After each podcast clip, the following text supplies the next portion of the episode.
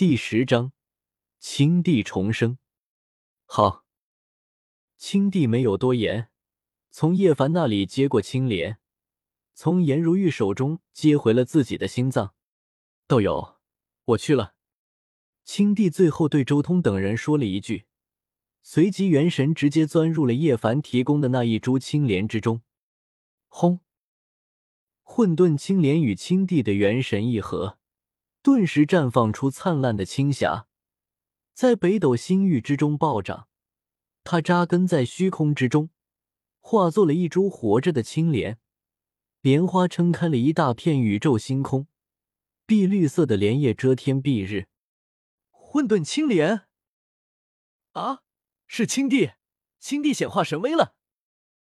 北斗星域无数老妖纷纷对着星空中的那株青莲行礼。这是他们妖族的大地。轰！就在这时，一股滔天的妖力刹那间爆发而出，然后向着宇宙星空中的那一株青莲灌注而下。这一股生命气息可怕无比，简直就是一片汪洋，将整个北斗星域都淹没了。咚咚咚！青帝心以一种缓慢而有力的速度不断的跳动着。每一次跳动都引起了整个北斗星域的共振，好似天地的脉搏一般。而且随着时间的推移，这股震动的力量越来越可怕，甚至到了最后，这股震动的力量传遍了宇宙。这一刻，全宇宙所有人都感受到了青帝的气息。啊，青帝的气息，没有错，是青帝。时隔数万年。青帝重现人间了。青帝难道没死吗？难道青帝也化作了禁区？这么说来，霸天帝和黄天帝不会坐视不理。青帝乃是后黄古时代唯一正道的大帝，理应逆天，果然没那么容易作画。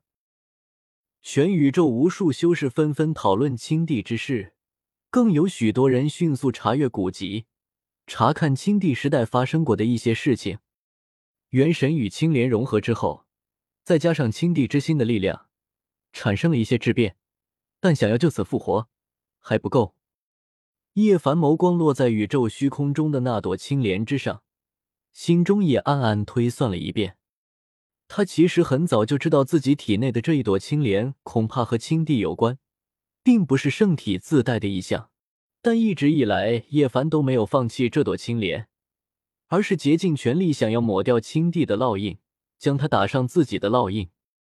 经过数万年的炼化，这一朵青莲和青帝原本的大道之间早已产生了一些隔阂。如果是之前的青莲，青帝能轻而易举的借助青莲重生，但现在差了一点。周通也静静的看着青帝的重生过程，暗暗说道。叶凡这几万年来竭尽全力炼化这朵青莲，想要将自己的烙印刻在青莲之上。如果没有我送出去的涅槃法，恐怕青帝的重生还真有可能失败。不过这么一来，叶凡这些年所做的努力可就白白便宜了青帝。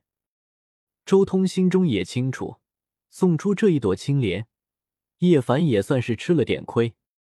这一朵青莲一直都是被叶凡挡住兵器在祭炼的。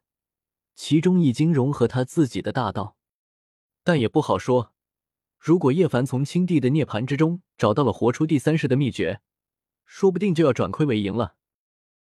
此刻，星空之中，青帝莲正不断的扩张，他在汲取宇宙虚空之力，壮大己身。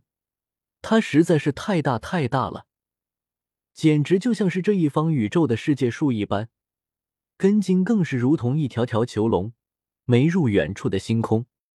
随着青帝心的力量灌注其中，青莲还在暴涨。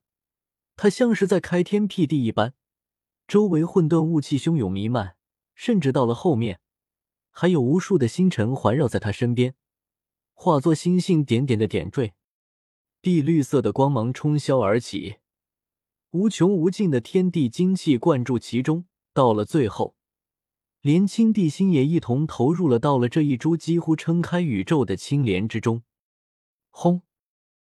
就在这时候，青莲微微摇动，震出了大片大片的混沌雾气，整个星空大片区域都被混沌雾气遮蔽了。巨大的波动震撼世间，就连远在宇宙边荒的无数修士都心惊胆战。然而，就在混沌青莲达到极盛的时候，它开始渐渐衰弱了，由盛转衰。